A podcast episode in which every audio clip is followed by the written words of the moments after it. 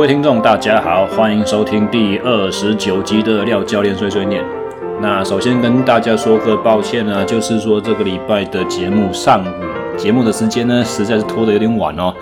诶，我很想告诉大家说，这是因为我很忙的关系，但实际上这个周末我非常的闲，闲到一个什么事情都不用做。那大概也是因为。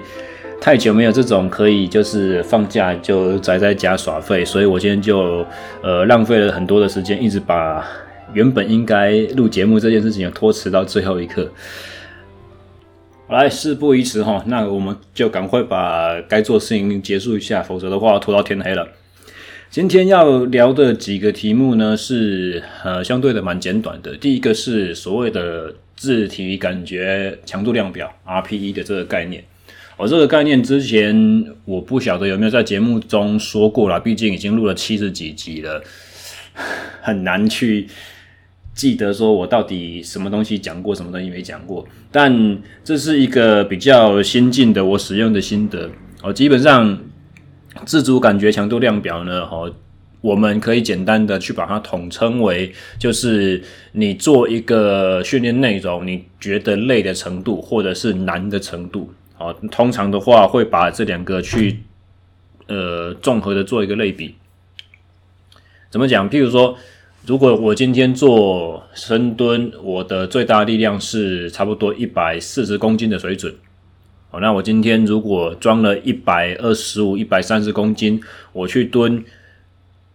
三下，三下做完之后觉得说。我有可能有机会可以完成第四下，但是没有到很有把握，这个强度很高很硬。那这样子的话，我可能就会把它的难度从一到十分，我打个差不多九分。那假设说我今天如果是把一百三十公斤做到第四下，然后挑战第五下失败了呢？那当然嘛，这个就是强度就满分了嘛，破表了。那一到十分的难度层级，我打个分数，我就会说这个是十分。呃，十分的难度层级，十分的强度，十分的 RPE。哦，但是有一些东西它是，嗯，执行起来比较难的，因为动作本身就复杂，或者是对你来讲是比较新的，比较刚开始学习的。哦，所以这个时候难度的，呃，应该说，对，难度的那个考量也要放进去。它可能不会让你觉得说很累、很操、很硬，做不太起来，但是就是。不容易做得好。比方说，如果大家平常做下肢的重量训练都是做深蹲哦，都是做硬举，都是做蹬腿肌，都是做腿前踢、腿后勾，两脚一起做的这种东西。那今天如果忽然叫你做一个前后跨步，做一个弓箭步乱举的这个动作哦，分腿蹲、下蹲、站起来、下蹲、站起来，呃，很可能重量加到，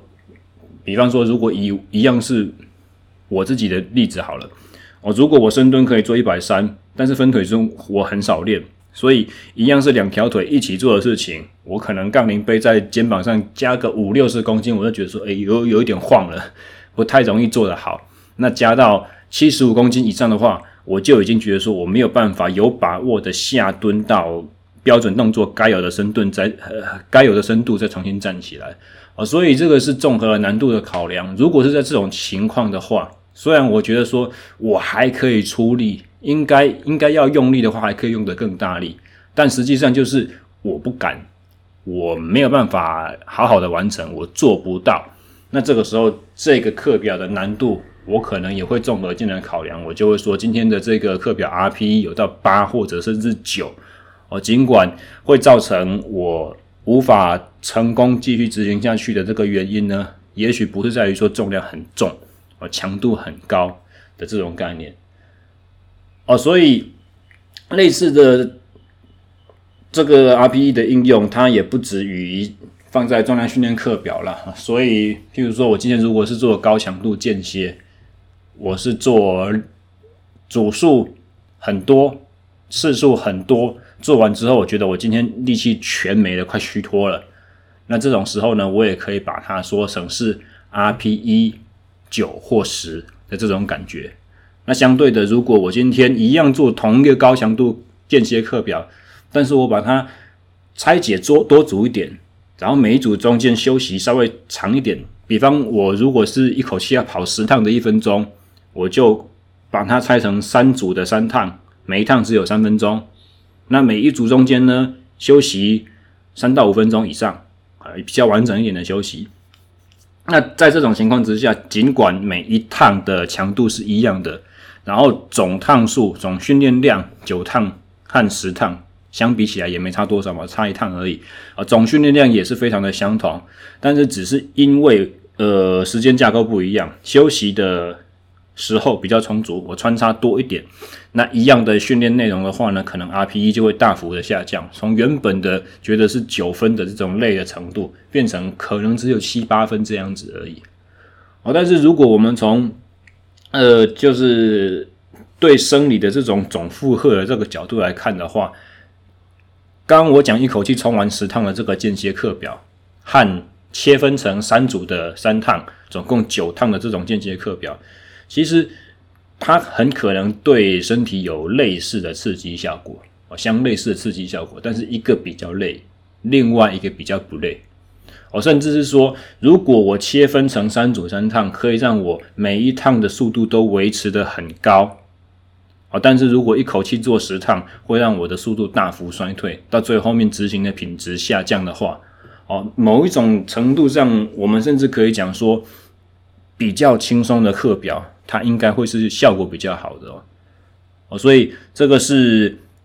虽然有点离题啊，但是这给大家一个概念，就是说不是所有越累越操的课表，它就自动等同于训练效果会越好。好，这个概念，我们要的是那个训练的效果，我们不要，我们没有要在训练的过程中飞天钻地，看起来很厉害、很惊人，然后承受很多痛苦。借此证明自己说很很很了不起这样子，并不是哦。训练的概念不是这样子。虽然当然啦，很多时候为了训练要有效，要累要操要咬牙去忍忍耐要撑一下，这一定是会产生的。但不是所有的东西都应该要这样做。好，那今天为什么要讲到 RPE 这个概念呢？主要是。因为最近我在同整一些我在带的选手的这个课表啦，我在我在整理他们呃训练总量和每一次训练的这种平均 RPE 的关系，我发现了一些蛮有趣的现象。而所谓的训练总量或 volume load 这个概念呢，就是重量训练所有的动作，我把组数和次数和使用的负荷重量公斤数全部乘在一起。那假设我今天七个动作，八个动作呢？全部都乘在一起之后，把八个动作的这个 loading 全部都加总，最后我得到一个总公斤数，譬如说六千多公斤、七千多公斤，哦，超过一万公斤之类的这种数字，哦，这个叫做所谓的 volume load，它没有很精确，但是它可以很有效的去帮我概率去抓到，呃，这一次训练的这种整体负荷。总负荷量的一个范畴吧，应该可以这样讲啊。当然，像是譬如说，呃，我如果有个拖雪橇啦之类的动作，或者是一些比较小肌群的动作，譬如说前手臂在抓杠铃在转动的时候，这些公斤数和次数，我或者说我用距离，譬如说雪橇是距离嘛，或者是用重复的秒数这些东西去算的话，诶，可能就不会很准哦。有一些东西像是弹力绳之类的阻力，它也没办法用公斤去。嗯，量化嘛，但是总之大家可以大概知道，呃，volume load 这个概念了。那呃，前一阵子我在帮某一个队伍做课表设计的时候啦，因为人数很多哦，再加上大家其实之前不是给我带的啊，有一些可能做重量训练的掌握度、熟悉程度也不是那么的高。啊，所以我采用了一个策略，就是我把每一个动作我希望要达成的 RPE 写下来，然后负荷由选手自己去调整。我会先给建议，但是我会鼓励他们在做的过程中，如果感觉 RPE 跟我给的目标是不一样的话，可以自行去微调。好，那上个礼拜在做一些资料统整的时候啊，我就发现。大概前后一个月、一个半月这样子操作下来哦，有一些选手的 RPE 就是每一次、每一次重量训练的平均的这种 RPE 哦，自主感觉的强度和它的总训练量 volume load 它产生的变化有两个比较明显的类型啦，一个就是它的 RPE 都会跟我所设计的目标是类似的。我就是说我平均今天要给他多少的强度，我我预想的，譬如说今天平均下来有七分哦八分，他就是真的如实回报七分和八分。那连续一两个呃一个月一个半月下来，大概都是同样的水准。但是他的总 volume load 有上升哦，这就代表什么意思？因为他每次做完重量之后，课表我收回来嘛，我会看他改了多少公斤数。然后我会看他的 RPE 反应如何，那一据此调整，我下一次可能给他的负荷就会改变，或者说我给他的搞不好组数多一点，啊，每一组的次数多一点，这样子去微调，所以是一个非常滚动式调整啊，一三五二四六这样做这样调，工作量是非常的大啦，但是没办法嘛，哦，因为人数多，所以我没办法每一个每一个下去细细的指导，唯一要能够做到类似个人化调整，大概就是用你这种方式。那用这个方式调整回来之后呢？刚刚我说，其中有一种选手反映的是他 RP 都一样，但他总负荷量一直在往上增加。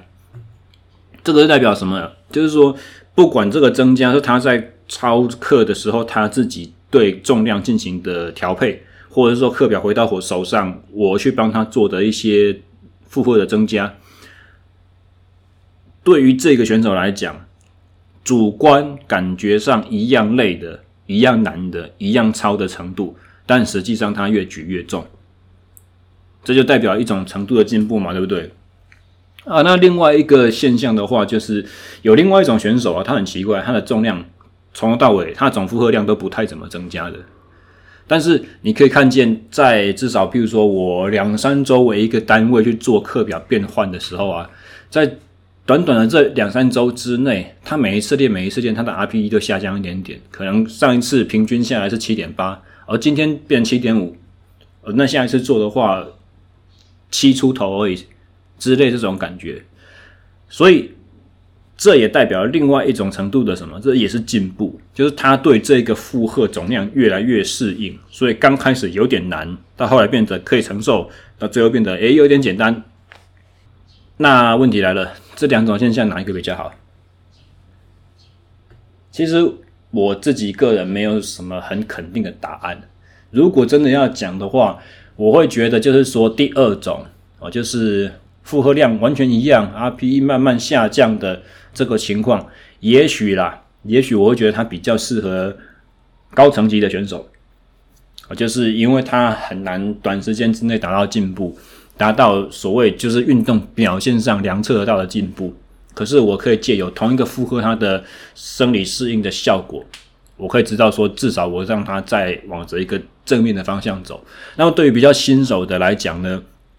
我可能就会希望看到前面那种的啊，就是我给你的负荷类似都是相同的，但是它可以借由数字上的增长，我自己重量上的突破，去发现说，哦，其实我进步很快，虽然我都是一样累。一样一样操，上一次的训练和这一次训练比起来，今天也没有比较轻松。可是我可以做更多事情了。那一方面，这是对心理上一个很大的鼓舞；另外一方面，也是因为他是新手，所以他进步速度快。他进，既然他进步空间可以比较大的时候，我们就不要用很自私、很僵化的想法去限制他的进步幅度。这样子，那比较需要去担心的，可能另外一种类型啦，就是。他其实已经算是高层级的选手了，哦，但是因为他自己求好心切，所以当他在进行课表执行的时候，他也会他很认真哦，他会觉得说，今天这个重量怎么做起来好像没有教练要给我的目标那种感觉，所以我就自己加。我刚刚讲过，这是我鼓励他们做的方式嘛，对不对？但毕竟 RPE 它是自主感受。他是自己在评量的，所以根据呃每一个人的个性不同，你比较精一点，或者是你对自己比较好一点，比较怂一点，某甲评出来八分的 RPE 和某乙评出来八分，也不见得是同一个意思，不见得是完全相类似的。可能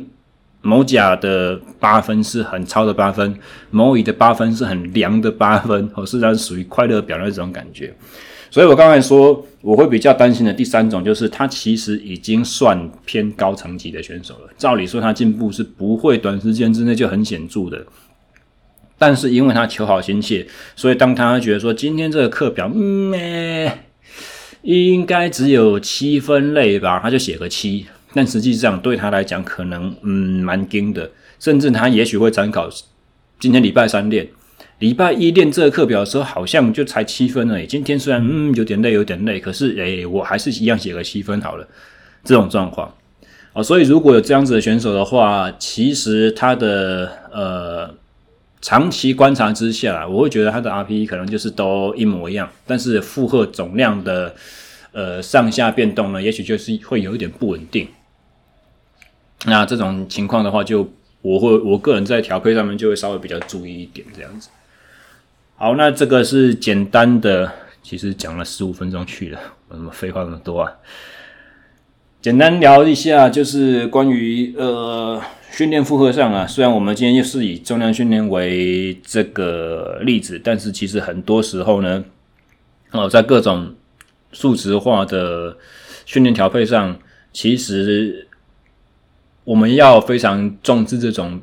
比较属于主观、个人主观评量的东西哈。那个呃，也许它的重要性在于一些客观的数字，譬如说速度，譬如说爬升量，譬如说功率，譬如说 TSS 这些东西之上。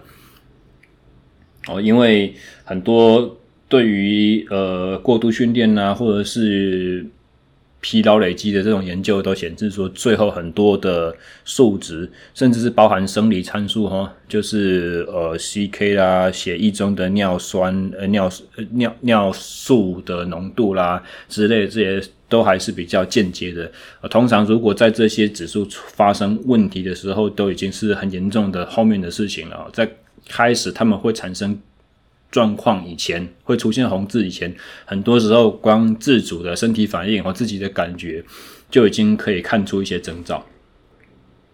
所以啊，这个是 R P 的部分。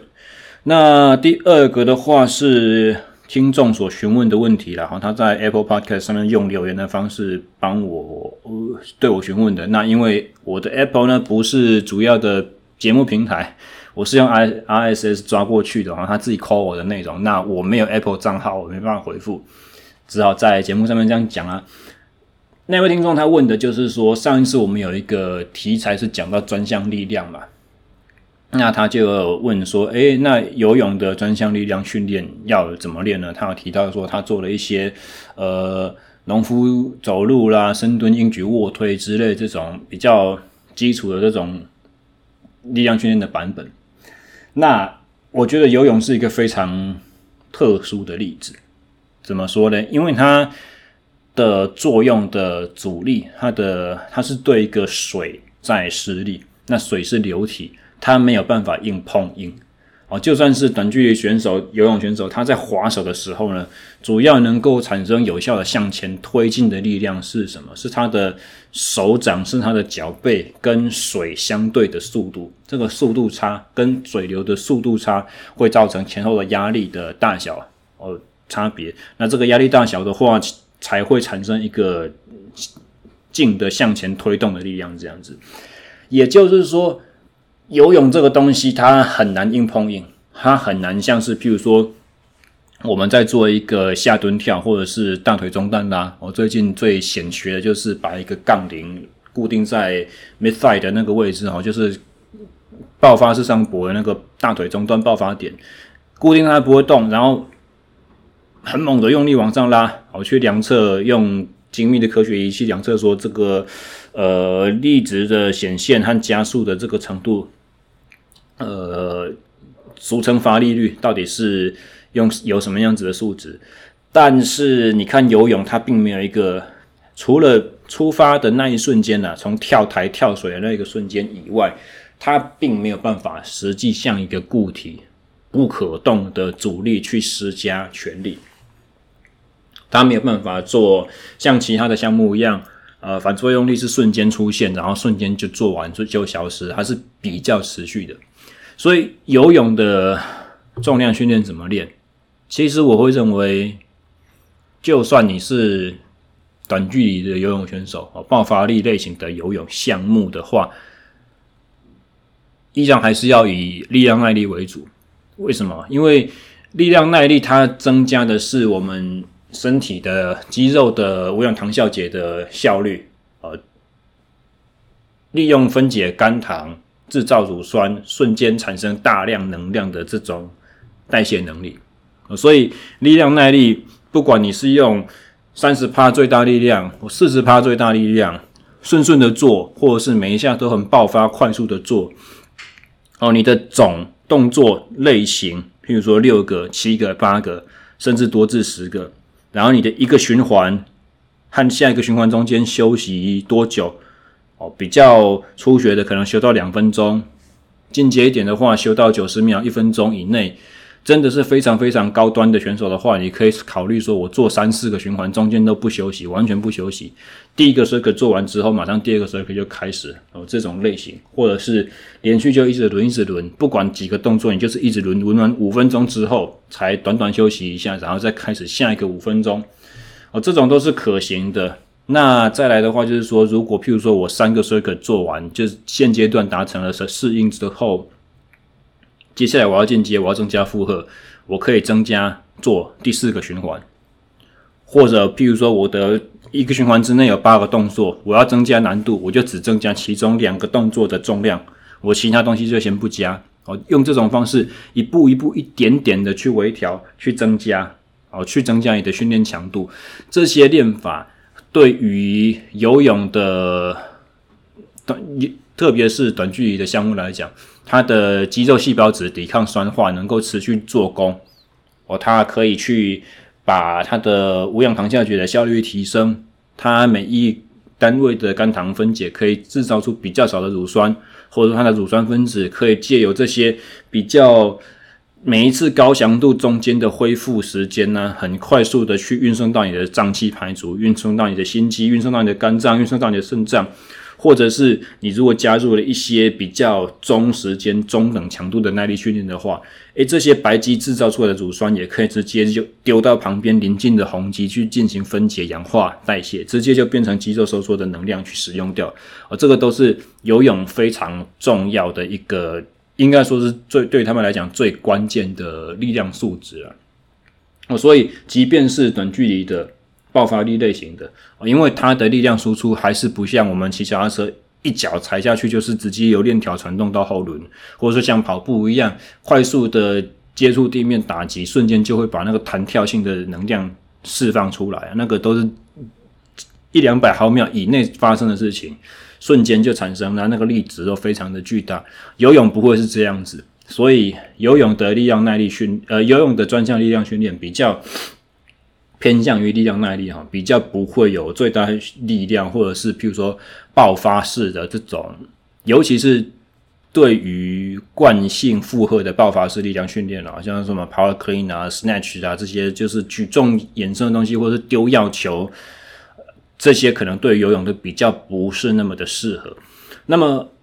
相对啦，核心的能力对游泳来讲，应该就非常重要了。因为毕竟我们是在一个流体的介质上中间去移动的，你没有任何的没有任何的框架可以去支撑你的身体，所以躯干本身需要维持姿态和改变姿态，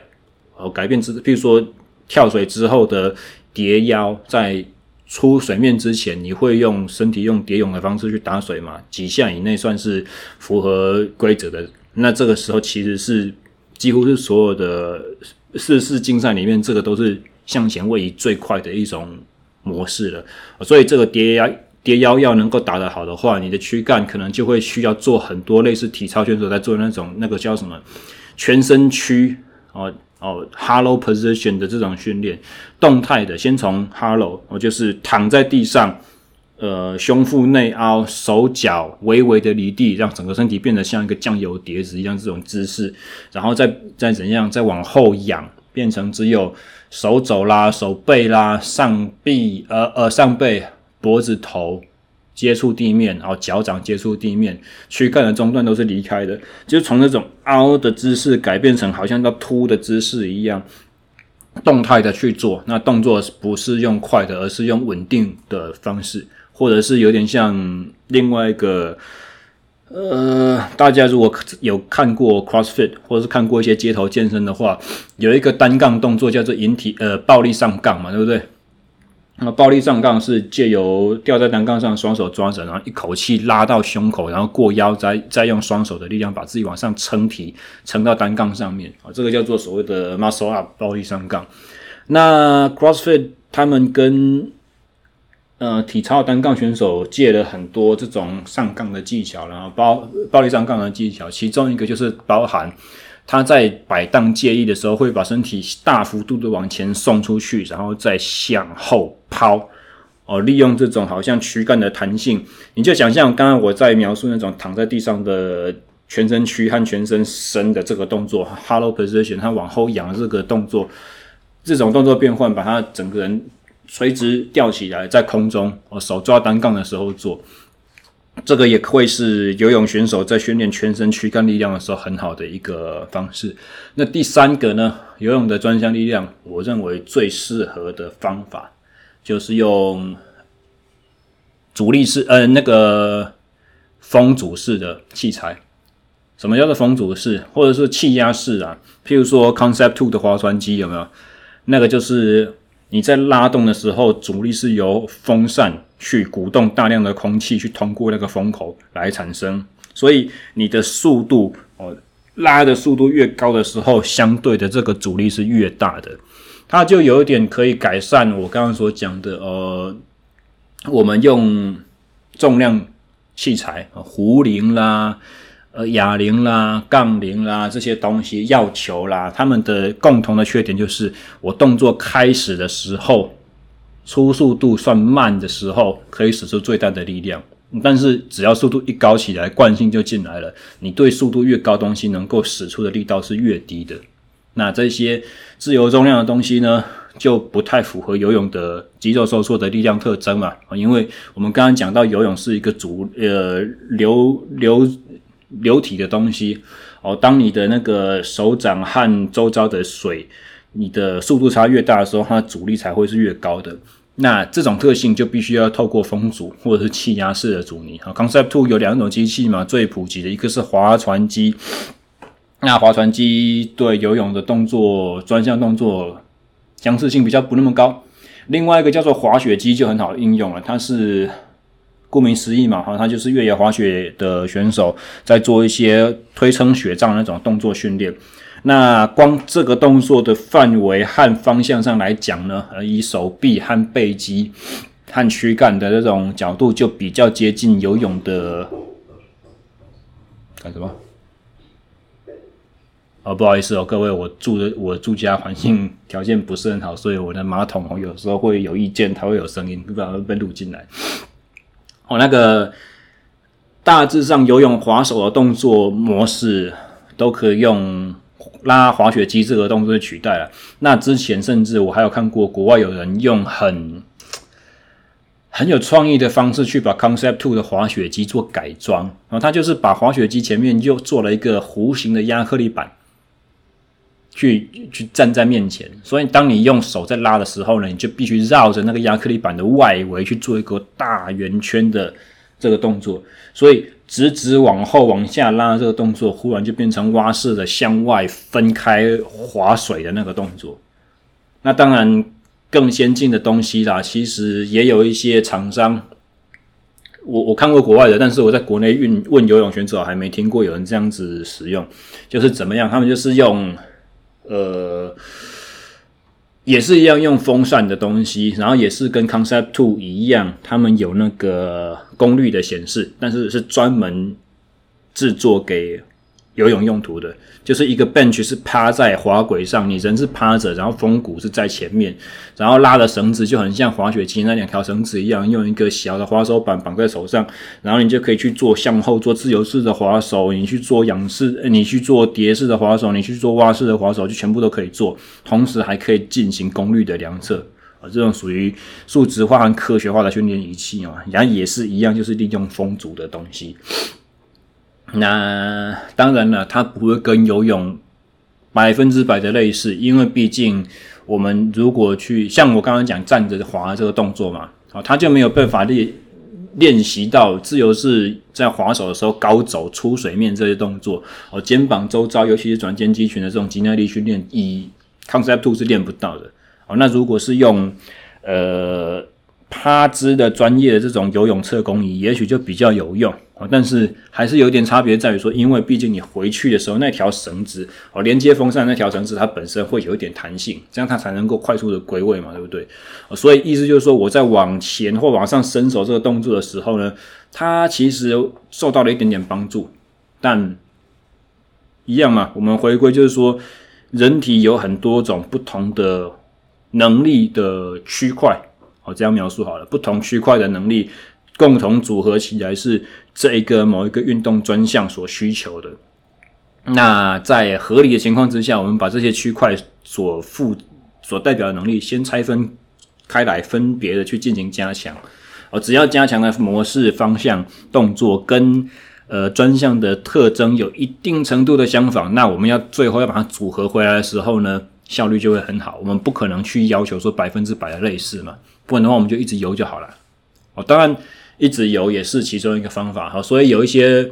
训练方法，像这个大家应该就比较熟悉了，滑手板，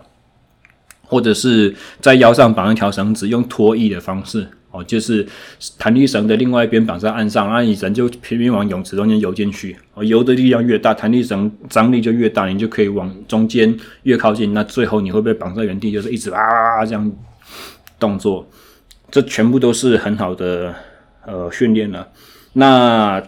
最后还有一个气压式阻尼的，或者是油压式阻尼的这种东西，呃，最著名的、最近最有名的一个品牌叫做凯瑟嘛，哦，大家都知道。它有缆绳机，那缆绳机的话，当然对于角度上和专项动作的特性上面的话，你在使用就必须要有一些创意了。哦，不过开始它也有很多其他形式的机台，但相信在商业险健身房是很难看到。然后我我唯一第一次看到是在国训中心，哦，开始的油压式的蹲举架也有，然后。跑步冲刺的、踢腿的，或者是腿前蹬的 leg press 这种机器，然后去做屈髋往上这种五花八门全部都有。但这些越单一功能的机器，当然就是我们讲泛用型、通用性就越来越低啦，购置成本也太高，所以基本上你在商业型的健身房是不太可能有机会看得到的啦。我在。之前在台北有一个长租的场馆，我有看过那种就是冲刺训练往后踢蹬腿那台有看过，其他就全部都只有 cable 了啊，所以这个是游泳的专项力量在训练上需要考虑的一些要点。那么最后我们要来聊的一个话题就是跑步的时候抽筋的问题啦，呃，这个也是最近有听众在。好像在脸书上面留言问我的吧？对，脸书留的。那他希望我未来在做耐力训练的时候呢，可以专门的这样讲一集。但是我回答的是，这问题很简单，不用另外出一集来讲。我碎碎念的时候，花个十几二十分钟聊就够了。先讲结论，你会抽筋就是因为练不够啦，没有其他的，没有任何其他的那个。方式可以去躲掉这一个我我我我们好像视而不见的问题。怎么说呢？抽筋这个现象哦，其实目前在科学界对它的了解还不是很透彻。但是可以知道的结论有几个：第一个，它是神经收缩讯号的一个 malfunction，就是误失误，就是你的神经驱动系统故障了。正常来讲，我们肌肉在收缩的时候要有收缩和放松的讯号进来嘛。那如果你收缩的讯号就是跟意志无关，你没有想它，你你你没有想要让它动，但是大脑中枢神经、你的脑干脊髓就是一直送出一个很强的阿尔法运动神经元的讯号，去告诉肌肉说你给我揪起来。那 Q 的力量，，Q 的讯号一直在放，相对的。叫它放松，叫它不要出力的这个讯号呢，却无法有效的去传递出来，就会变成我的肌肉一直用最强的力道在那边，哦，那最后会把这么强的力量会把自己肌肉拉到受伤。哦，所以这个是抽抽筋的其中一个，呃，最目前呢、最主要的，呃。机制的描述是这样子。那第二个的话，就是说对于抽筋的成因呢，绝大多数的研究最后都是归纳出一个重点，就是疲劳。而这个疲劳包含了神经系统层次的疲劳、中枢神经的疲劳，也就是说，我们因为神经系统产生问题了，它累了，所以它的放电就失常了，才会产生这种现象。那另外一个的话，它可能是末梢的疲劳，它可能是肌肉组织本身就有一点受损，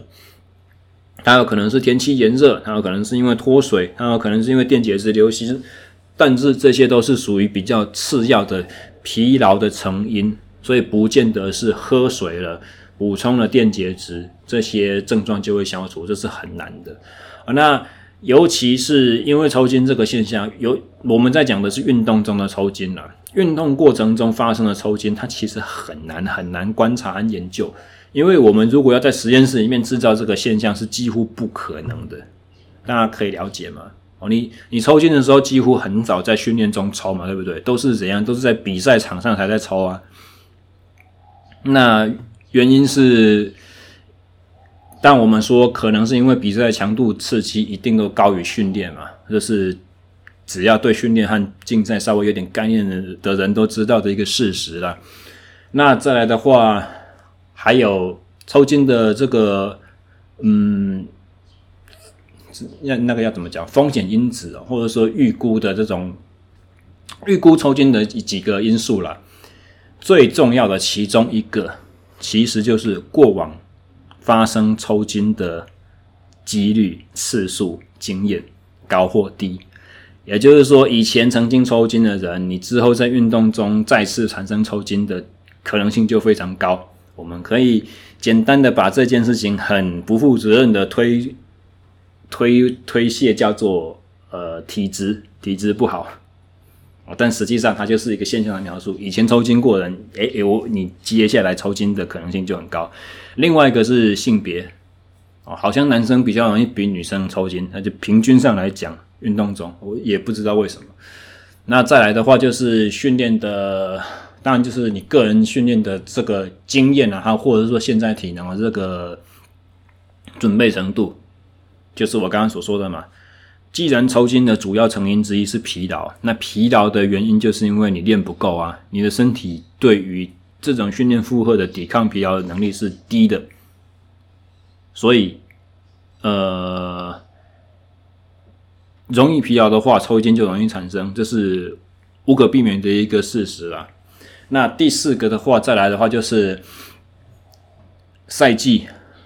哦，你刚像刚刚我们所提过的，竞赛的那个强度通常都是高于训练强度，所以通常在赛季刚开始的时候，第一场比赛、第二场比赛是最容易发生抽筋的。这个是不管你的冬季训练期，不管你的季外期、你的季前期、春训做的是多扎实，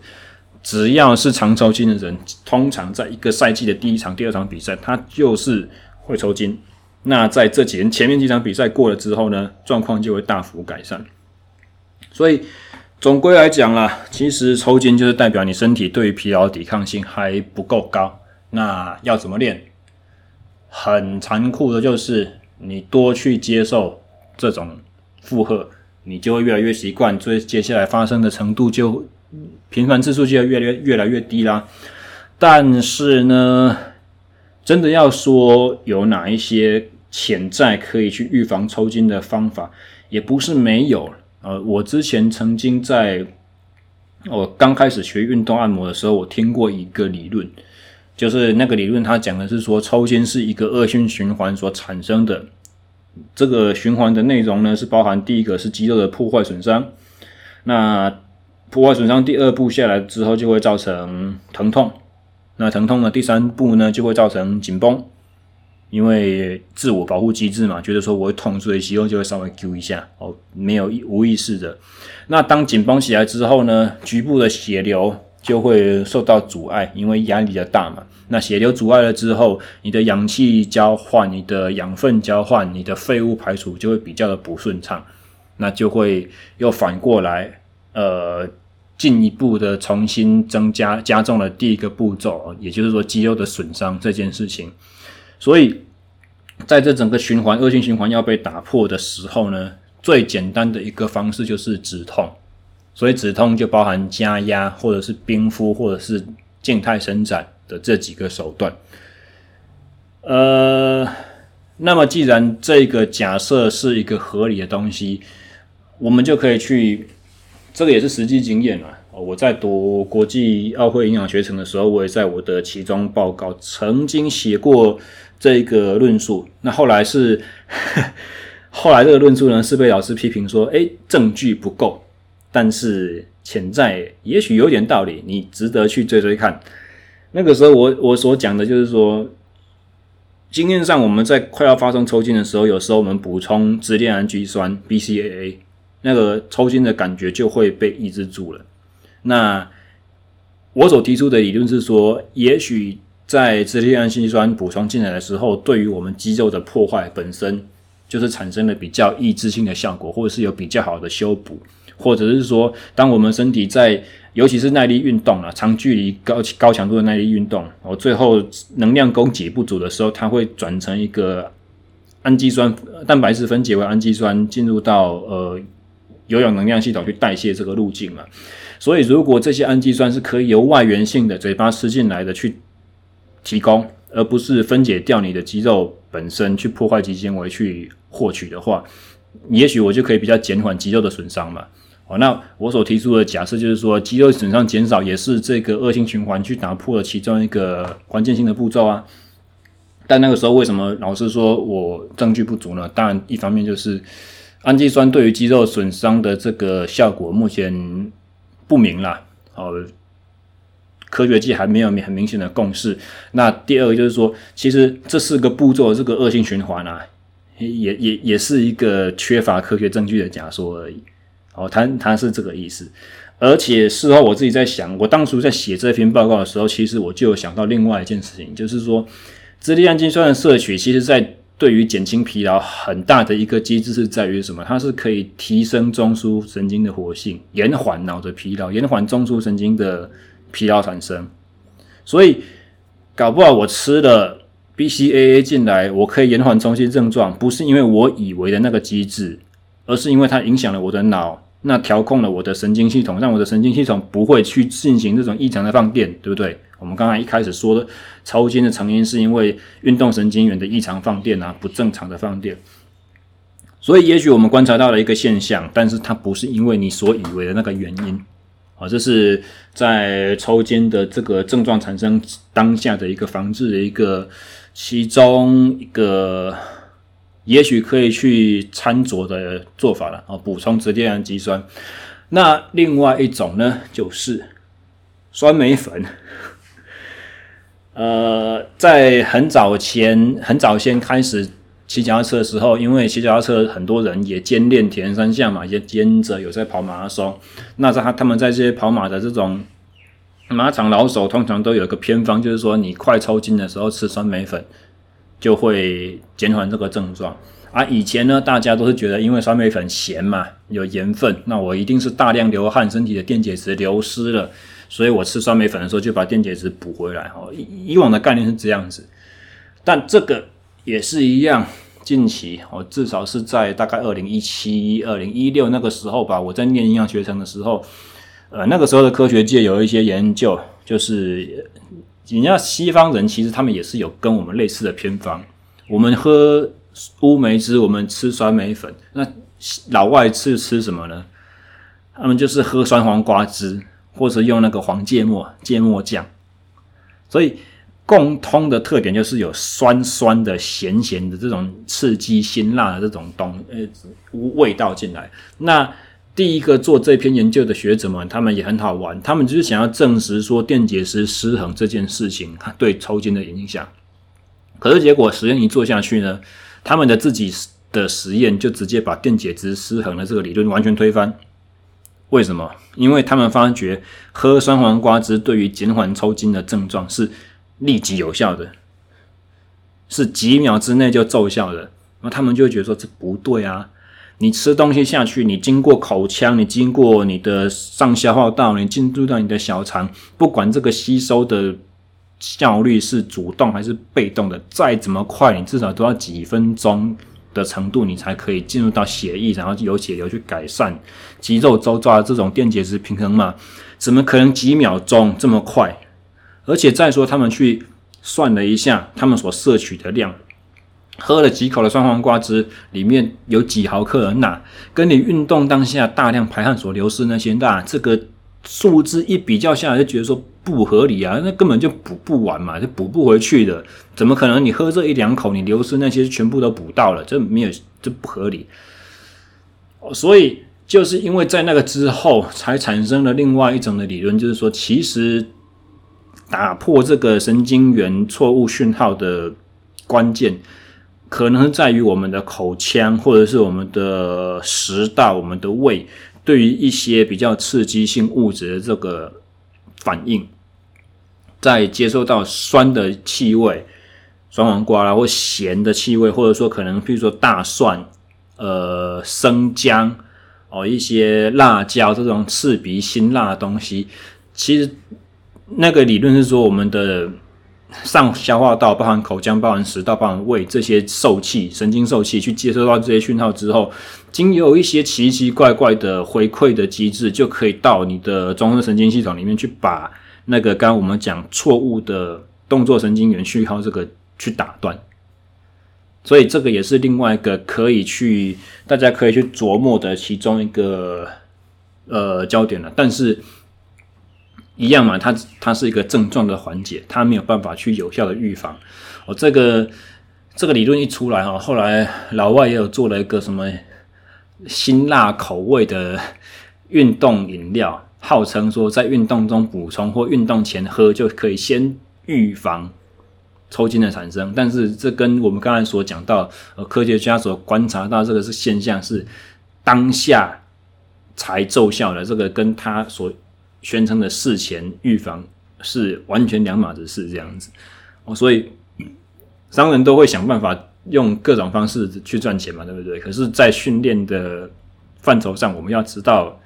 什么是噱头，什么是行销策略，什么是真正有算有根据的科学，这样子。所以，全部讲到最后，还是一样，回归到那抽筋的最主要的四个预预预测因子嘛，过往抽发生抽筋的这种。那个历史对不对？然后性别不讲，呃，因为我们没办法改变自己男生女生。然后再来的话就是疲劳程度，疲劳程度和第四个就是你是不是前阵子比较少参加竞赛。那第三个和第四个的话呢，就透过训练改善嘛，对不对？回到我们那句老话，一开始讲的，